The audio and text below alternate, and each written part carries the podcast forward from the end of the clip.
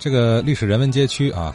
它是因为有了历史建筑才能叫历史街区嘛。那么人文人都搬走了，你建筑再给拆了，就彻底成了新区了。益丰区在不同的历史阶段，其实有很多的毁损，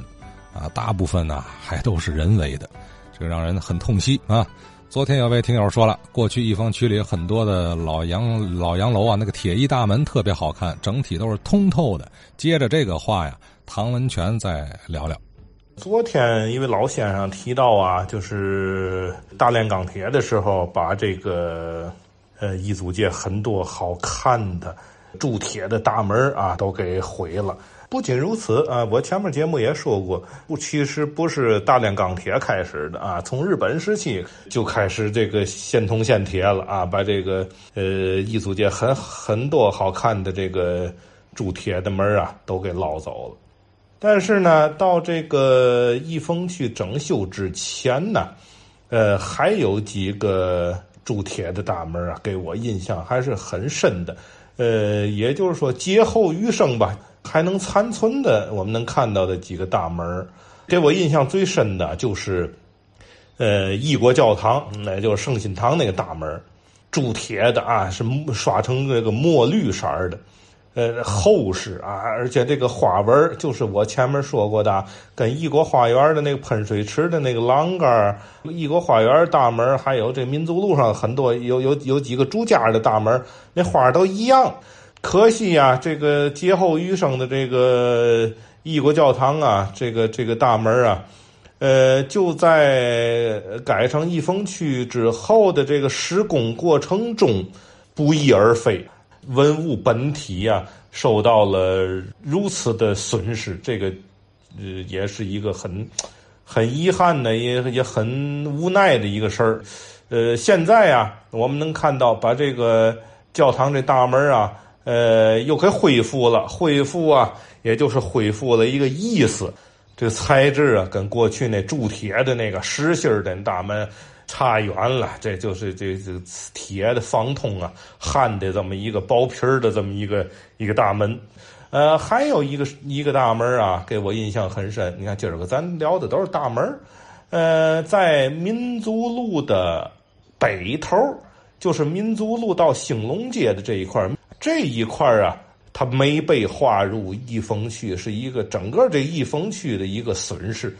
呃，和一个败笔，我觉得。呃，为嘛说呢？这条路上啊，汇集着很多的，呃，极具特色的这个意大利式建筑，而且呢，不论是从美学和史学价值上讲啊，它应该都是很重要的。可是无奈的是呢，就在规划呃益丰区的时候，把它都给拆了。呃，我先想说一家，就是在这条民族北路的。呃，西头，也就是我前面说过什么王家大楼啊，在这王家大楼大楼的再北边一点儿，隔这么一两家吧，哎，有一个呀，跟异国俱乐部啊，就咱说那电力俱乐部，哎，那个风格很类似的这么一个现代的阿黛克风格啊，装饰主义风格的这么一个一个建筑啊，两层啊，很简单，但是很现代。这个还还挺了解的这个老先生补充，就是在这个建筑的附近有这么一个单扇大门，这个应该原来也是对开的，后来剩了一扇这个大门也是呃这个阿黛克装饰主义风格的这个简约线条的啊，但是但是很漂亮，工业味儿的。后来这个大门也没了，就好歹都说白了，这都是咱的很多历史街区啊，都是。好好歹歹的当破烂都给卖了。说到这条路啊，我还想提一个房子，就是在这条路的东面哎，也就是我刚说的这个现代派的这房子对面快到兴隆街了。呃，右手的最后一家，拆迁之前这个门牌号叫民族路一号。呃，这是一个呀，很漂亮的独体式的呃地中海式的别墅。呃，这有个大屋顶啊，三层局部四层，呃，带一个尖形的一个塔楼啊，一层是一个半地下室，呃，所以它的入口啊是一个特别高的一个台阶啊，得有十了凳这么一个台阶古典风的这么一个意大利式的建筑。这个房子据我们考证啊，这个房子是呃早期的这个呃意大利领事的。官邸啊，曾经还做过意大利领事馆。呃，后来这个新领事馆啊，呃，盖好了之后，就是现在那个那个河北政协的那个那那那个房子。那个领事馆盖好了之后，呃，这房子等于就是领事存在这住了啊，就不当领事馆用了。呃，这个房子保存的也特别好，外檐的廊柱啊。包括这顶上这个铁艺的风向标啊，都相当的漂亮，细节特别的呃完整，保存的也特别完整啊。也地震以后也没有呃苏裂呀或开裂呀，或者是出毛病没有啊，所以它也没加这个呃防震的这圈梁啊、加固件啊也没有啊，所以它这这房子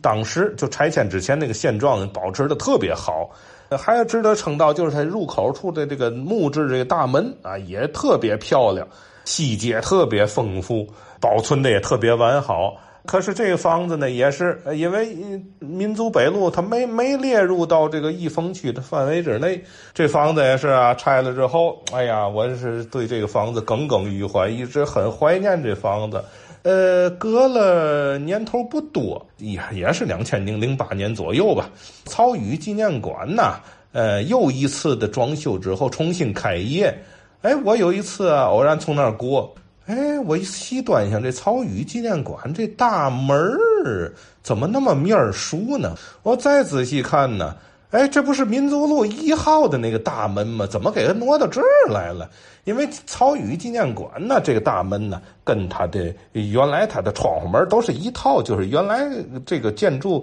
呃，是挺朴素的啊，挺简洁的这么一个一个风格，而它的窗户门也基本都是直线啊，横平竖直。